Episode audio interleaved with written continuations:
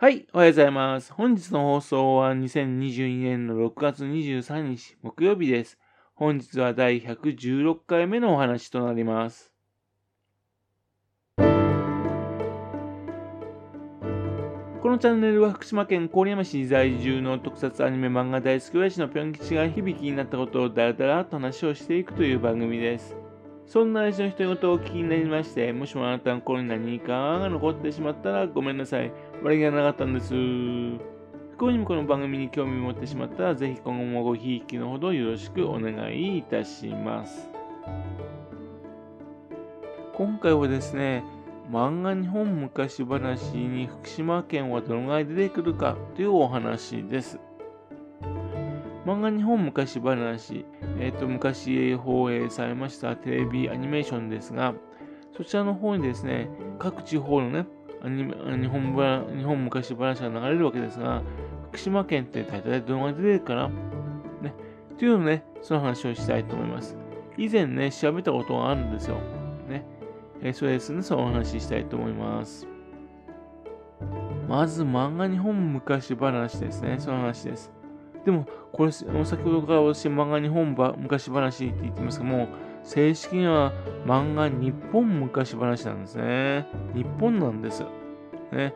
今回初めて気づきました。作っているのはですね、愛企画センターっていうところです。そしてあと、グループタックが制作していると。ね。あと、毎日放送の制作枠にて TBS 系列で、まあ、放送されたテレビアニメーションです。愛企画センターって何なのかなと言いますと、監修がですね、川内広範さんです。月光仮面、七色仮面、荒野使者、レインボーマン、ダイヤモンドアイ、コンドールマンなどなどの脚本家の方ですね。おふくろさん用なんかでね、えー、もう10年、20年ぐらい前ですかね、話題になっちゃいましたよね。あのー、歌詞をどうす、うん、変えちゃいけないとかね。企画はですね、えー、とその後半さんの娘さんの川内、えー、あゆみさんっていうお読みすればいいんですかね。彩りの友の美しいですね。川内あゆみさん。そして音楽がですね、後半さんの甥っ子の北原淳さんなんですよ。というわけで、後半さんのファミリーでね、作られているテレビアニメーションだったんですね。まあ、毎回ですね、日本各地に伝わる童話がね、映像化されて、市原悦子さんと時田藤夫さん、ね、いい声ですよね。あの、時田藤夫さんはあの、ラピュタのポムじいさんですよね。おこうにあおるっていうあの声ですね。あの方の両者がですね、二人、一人で何役もの役をして使い分けることによって、同等の二人によって、えー、やっていたアニメーションです。このアニメーションですがね、1975年から放映されたんですね。それ1994年と。というわけで、約19年間放送されたわけです。当初はですね、えっと、1975年に3ヶ月放送した後ですね、ちょっとお休みしまして、ね、で、9ヶ月お休みしまして、1976年からずっと続くようになったんですね。なんでこんな風に開いてしまったのかなと言いますと、もともとはですね、海外で在住の日本人向けにですね、制作された作品なんですよ。海外のね、日本人がね、えっ、ー、と、日本のお話、それは知りたいだろうなっていうんで作ったんですね。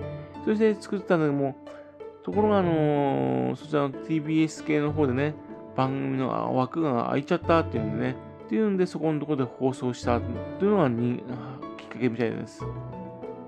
それで、その3ヶ月間の放送がすごく人気だったっていうので、1976年から連続放映となったわけですね。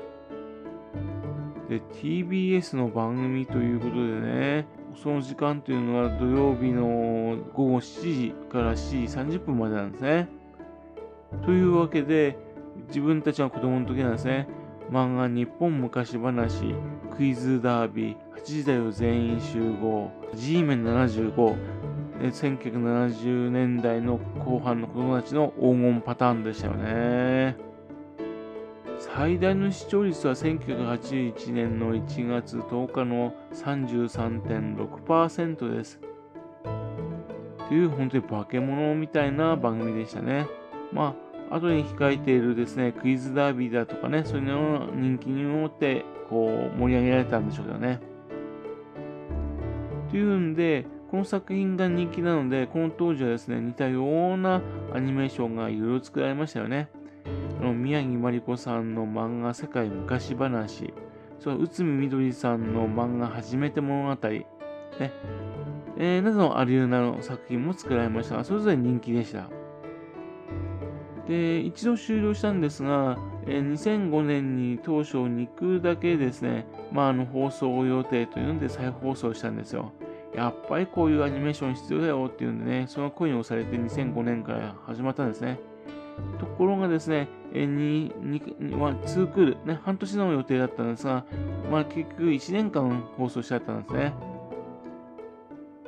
というんで、その当時にね、2005年に再放送したんですが、日曜日の8時という激戦区の時間なんですが、そこでも8%以上の視聴率取ったんですよ。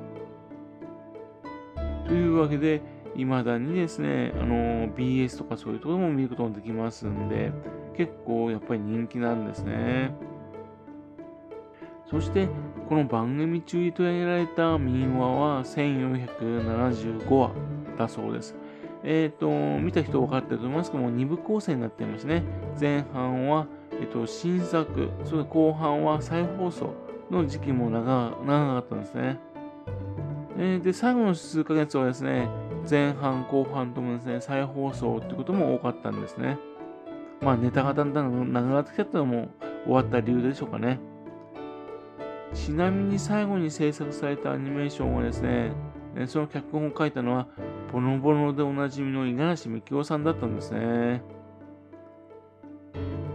というわけで、今でもですね、大勢のファンがいてですね、漫画日本昔話データベースっていうサイトが立ち上がっております。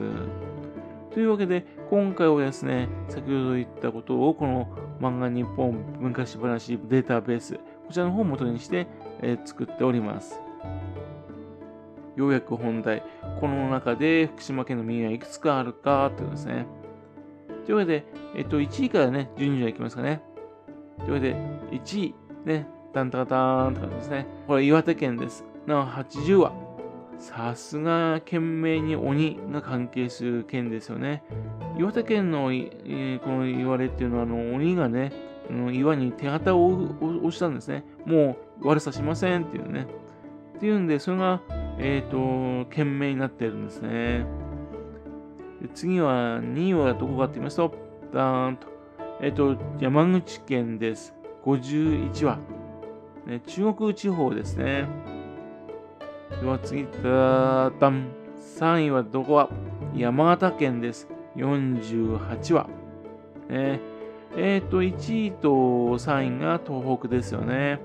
というわけで、やっぱり東北の方が多いんですかね。では次行きます。ダダダン。福島県と岐阜県。というわけで、47話。先ほど言った山形県は1話だけちょっと少なかったんですね。そしてあと、えっと、岐阜県との同率だったというですね。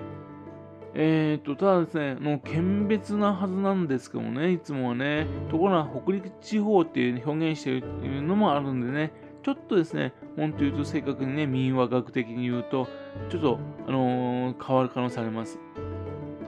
はい。それではですね、今度ですね、福島県でもですね、地域が明確に分かっている作品もあるんですよ。